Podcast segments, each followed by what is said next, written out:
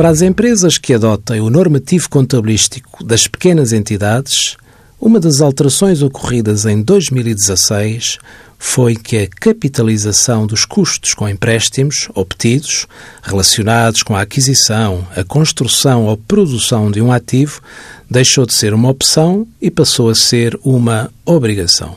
Ora, o que significa a capitalização de custos de empréstimos? Custos de empréstimos são os juros de descobertos bancários e de empréstimos, assim como os encargos financeiros das locações financeiras.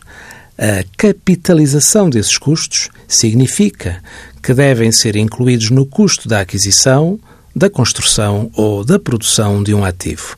Por exemplo, uma PME que contraia um empréstimo bancário para construir uma nova nave industrial deve incluir os juros bancários no custo da construção até esta se encontrar concluída.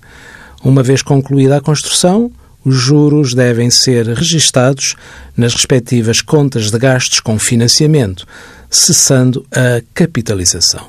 Envie as suas dúvidas para conselhofiscal.tsf.com occ.pt.